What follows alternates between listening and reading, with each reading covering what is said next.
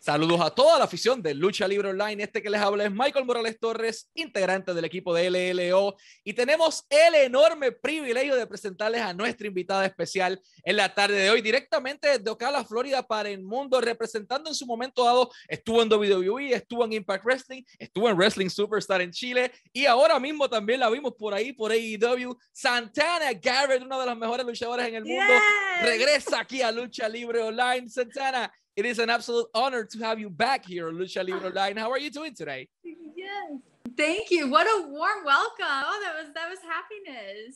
Um, life is good. I cannot complain. Excited to to be back doing interviews and and wrestling. Oh my goodness, I've missed it so much we all miss you in in the square circle. We didn't saw you for a while. But let's talk about what you've done recently. Let's go from what happened recently until you know what happened before that. So we saw you recently at a place called all elite wrestling. Uh, it was at a tapings. Uh, we saw some pictures uh, of the universal studios. Mm-hmm. how do you felt you know receiving that warm welcome from the fans was again having the opportunity to perform in another company in another complete different environment. How do you felt working for aew it felt great. Um, everybody from the locker room the girls the guys the producers everybody was so welcoming and just respectful. And it it, it was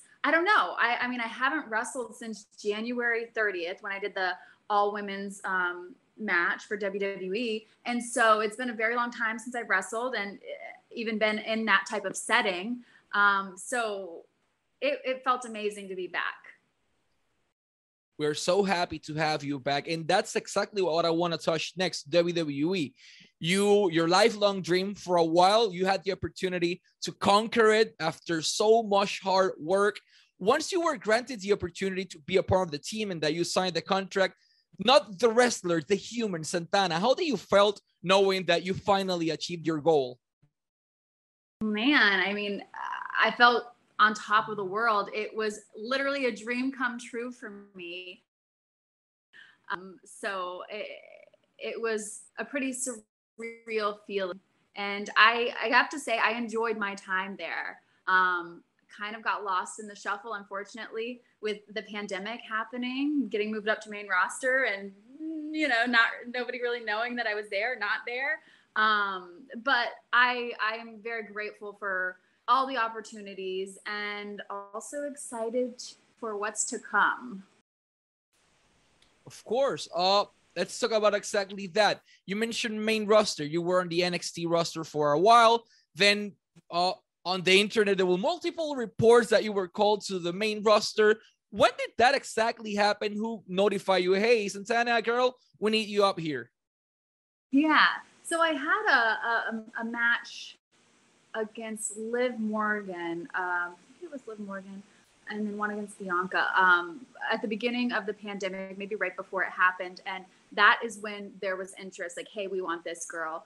Um, I actually got moved up beginning of summer of last year, um, was brought to TV about four or five different times with different ideas, uh, you know, coming in as this bad girl group with Vanessa Borne and Chelsea Green and myself, um, coming in as a tag team with Chelsea, coming in as a singles wrestler, um, doing the whole superhero Wonder Woman character that I've done these past 12 years. Um, and it just never happened, unfortunately. We were written into um, to the shows a couple times, and then it's like you know things change all the time, and that's that's that's wrestling and that's life. Um, so it just unfortunately didn't happen. So then I had my um, my match in January with a bunch of just talented women. Um, and I figured, you know what? This is my time to shine. Head to toe, had my hair done, had somebody else make my gear because I typically make my own gear. Um, and I'm like, I'm feeling good. And I, I, I did a great job. I got great feedback from the, producers, and um, it's like, okay, we'll see you soon. Great, feeling on cloud nine, you know. And then just weeks went by and you continue to, you know, hey, just following up, just want to check, da da da da da. And it's like, okay, yeah, after Mania. After Mania, uh, more and more people are getting released. I'm like, you know, just uh, hanging out at the house, reorganizing, reorganizing my pantry for the hundredth time, um, waiting for my my my time to debut, and um, it just never happened. And then I got the call, we're doing budget cuts, and that was it. That was about just over 90 days ago because I just ended my 90 day non compete, which, allows me freedom to do whatever I want. And so a few days after my non compete ended, I went to AEW. Santana, before you arrived to the company, you had the opportunity to be named as one of the best wrestlers in the world. You were top four according to PWI. You reached a status so high in your career and your value was extremely high. Did you knew that while you were going to sign with WWE, that you had to adjust to a different role, that you were not at the moment you were not going to be that top girl again until you earn your place again were you willing to work hard in order to you know get that spot earned as they call it. Absolutely. I i don't expect anything. I've worked hard my entire life for everything that i have. Nothing has come easy. I put in the work and um, every time i go to a company i i start from the bottom and i work my way up. You look at shine wrestling. I've been around since yes. the very beginning. Before there was a shine there was a shine pre-show for an fip event and it's like I started at the bottom and I worked my way up to being Shine champion, to being Shine tag team champion. Every other company I've done the same exact thing. So I said, you know what? Yeah, I'm I'm I'm doing it, doing it right now on the independent scene, but this has been my dream, you know. So I'm gonna take that chance. I'll I'll, I'll start at the bottom and and um, you know hoping they will see my efforts and um, and they did. Don't get me wrong, they did. Um, but yeah, same thing with AEW. I just did a dark match, you know, and and I'm not above that or or anything or anyone. So go in there, show them what I'm capable of, show them why they need to sign me, and then go from there. The world is your oyster, and you've been in the world before. You've wrestled everywhere, and one of one of the places you wrestled was actually for our boss, for Hugo Savinovich in Chile. I How- love Hugo how was that experience? Because you didn't only wrestle in Chile, you were the women's champion in Chile as well for a while. So, how was your experience there? That's right. Um, my experience there was amazing. I've been there a few times at this point. One time, um, uh, I got lost with one of the other girls. Um, so that was a little bit scary. but aside from that, like it, amazing. Like Hugo is one of my favorite people that I've met in wrestling. He's just so kind and and and I just love him. Um, and he's given me so many opportunities and I get to call myself a world champion, you know, and, and that's pretty freaking amazing. Um, I've, I've enjoyed all of my trips there. And I think one time I, I, I fly all the way from Orlando to, to uh, Santiago, Chile, and it was uh, in and out. I literally got there. They they picked me up from the airport, went straight to the building, wrestled, showered at the building, back to the airport wow. and home. So that that one was it, but that was on me. That wasn't them. Um, I prefer when I'm traveling to these amazing places outside of the country. I, I want to experience them, and um, I definitely have gotten to do that a couple times um, in Chile and all these other places I've been. Shopping, um, you know, local and everything. Uh, it was an amazing time, amazing people. Santana, you talked about Japan previously. What was the biggest challenge you face in Japan? Not only in terms of pro wrestling, but the culture itself, finding food, the language, everything is different. So, what was your main challenge there? Okay. The main challenge was when I did my first match in Japan, and I'm, you know, like we talked about, I'm like, hot independent wrestler and you know i know what gets a reaction from the crowd and and so i'm doing this stuff and nothing's getting a reaction the crowd's just like this oh wow crickets and i'm like okay, let me try something else. Tried something else. And then it's not until like the end where, you know, it's the false finishes. And then they're like, um, then they say, oh, Santana or EO. And then they yell out the name. But it's just a totally different crowd where you have Americans who are loud and obnoxious, like myself, and and just um, going wild and crazy the whole time. But the Japanese fans are just very respectful. They're watching intently, and until like it's about the to be over, they're not really chiming in. And that was so weird for me. That was so weird. Um, so that was definitely um, a surprise to say the least. And then shopping and eating. Um, I mean, I had the translate app and whatnot, but half of the stuff wouldn't translate. You know, you, I stuck for the most part to what I knew. Um, but I also was eating a lot of like tofu and everything in Japan, like probably every day eating tofu. But come to find out, I'm allergic to soy, and that's soy. And um, uh, everybody that goes to Japan, all the girls that go to Japan, they lose weight and they get in the best shape of their life. I gained 10 pounds, and that's that's probably why. Yeah, yeah. So I don't think I've ever told that story actually. So you heard it here first, folks.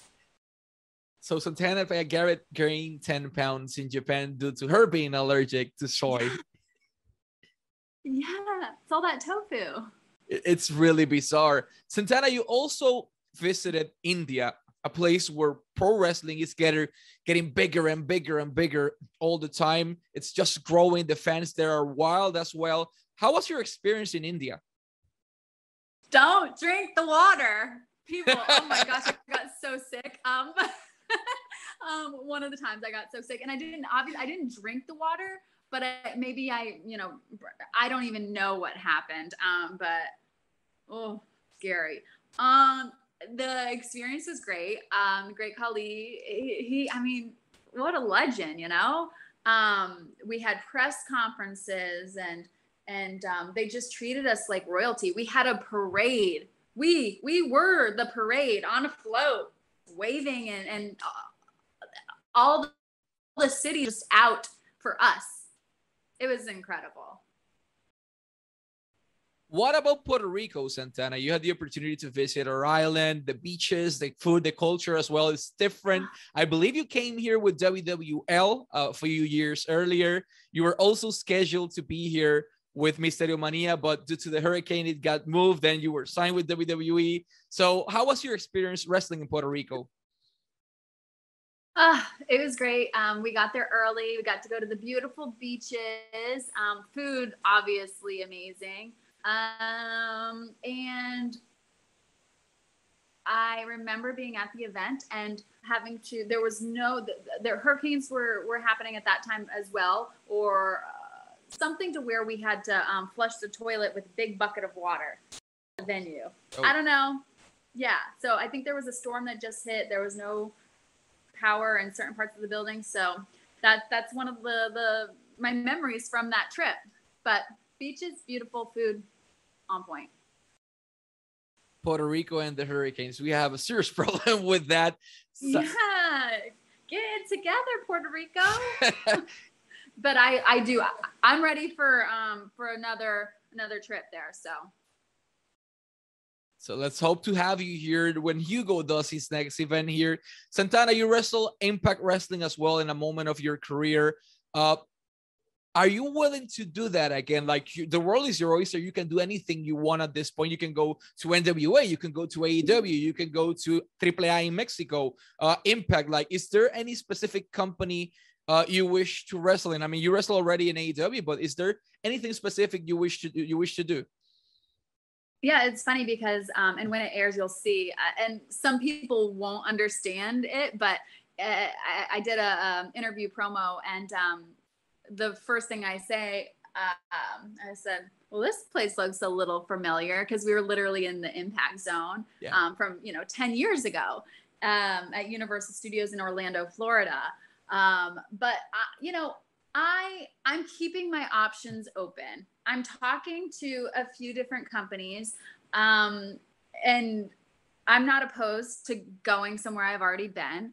Um, I feel like you know, I've kept relationships up over the years with a lot of these promoters that I've worked for. Um, I, have never left a company um, with ill will. Um, respect from both both sides, and um, yeah, right now I'm just kind of um, keeping my options open. I have a few things coming up. Some um, actually, I have something this weekend. I, I can't tell you what. You will see. Ah. But um, yeah, stay tuned, people. Santana, in your time with WWE, do you had the opportunity to be in a meeting either with Vince McMahon or, or Triple H? If yes, how was your experience, you know, talking with them, proposing idea, uh, and basically everything? Most of the the idea pitches were done with the writers, um, the WWE writers. Um, Triple H was always super down to earth. Um, and if you needed to chat, you know, you would just, hey, do you got a minute? And he'd tell you yes or no. But it was always yes. Like he he always like he's he's such a down to earth person. Um, with Vince, nothing one on one. But I mean, he's the one that saw me wrestle and said, "I want that girl." So um, never an opportunity for a one on one conversation though.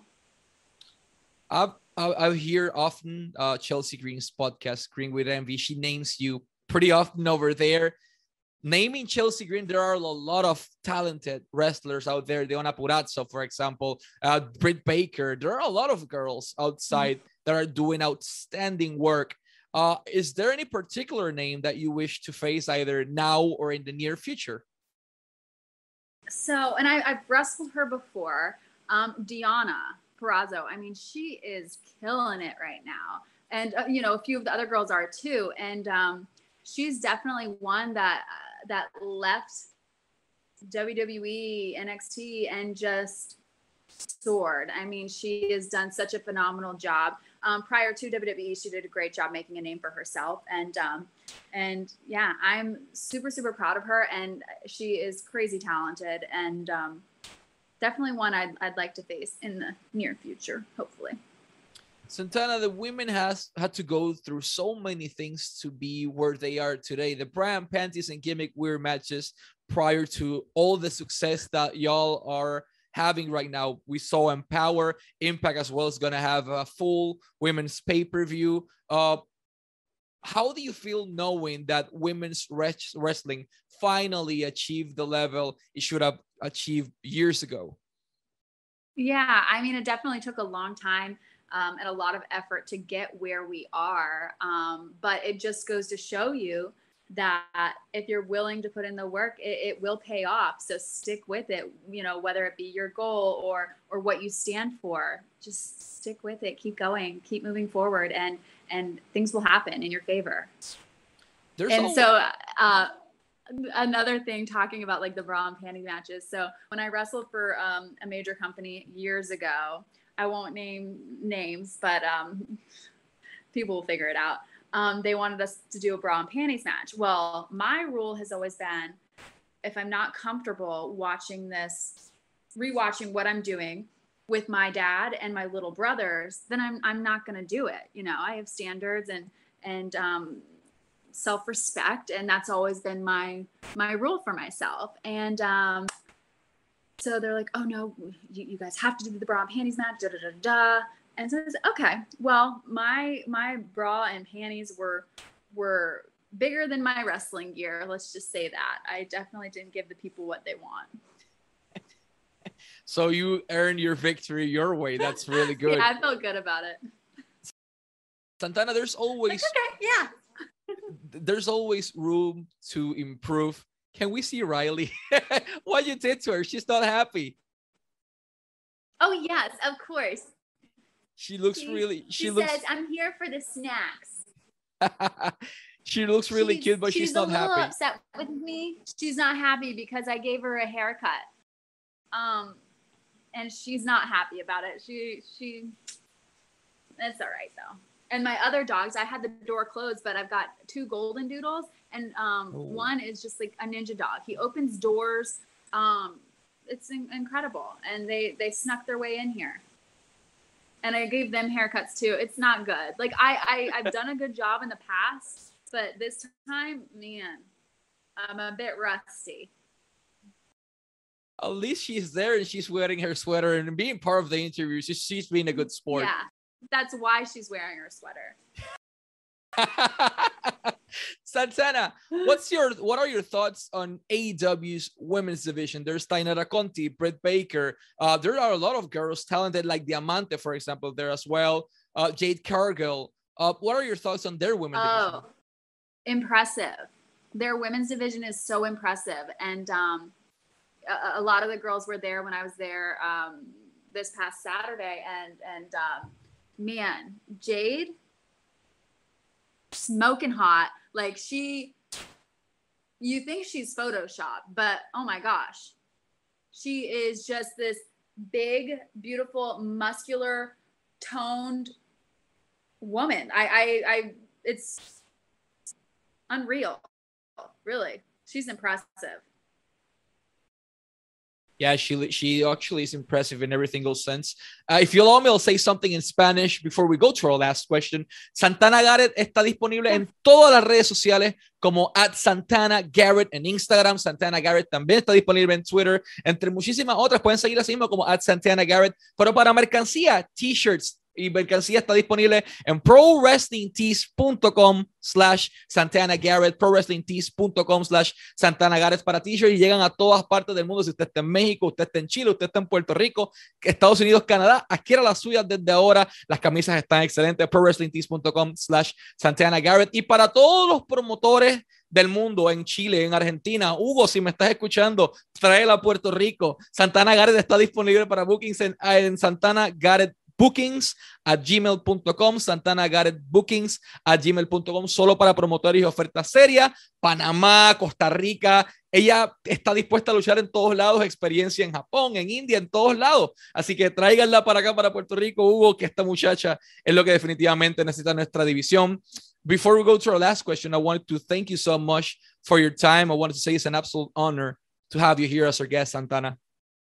Oh, well, yeah, actually, fun fact fact, this is review since my 90 day non compete ended. So thank you guys thank for having me.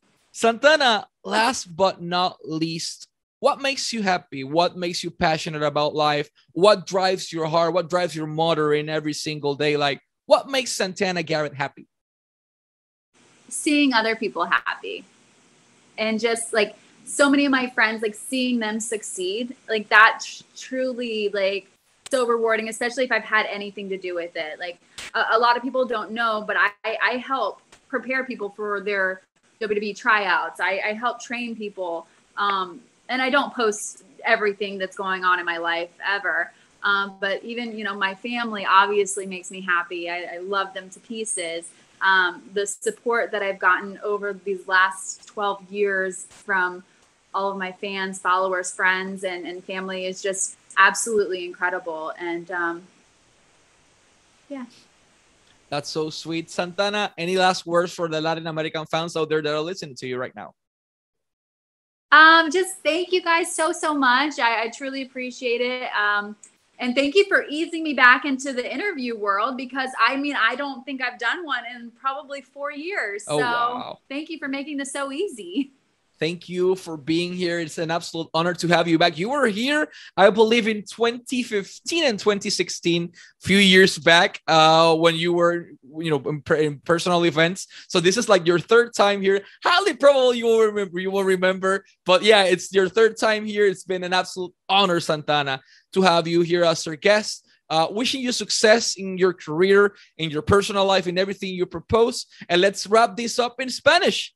Esta fue Santana Garrett y Michael Morales Torres para Lucha Libre Online, la marca número uno de Pro Wrestling y Combat Sports en español.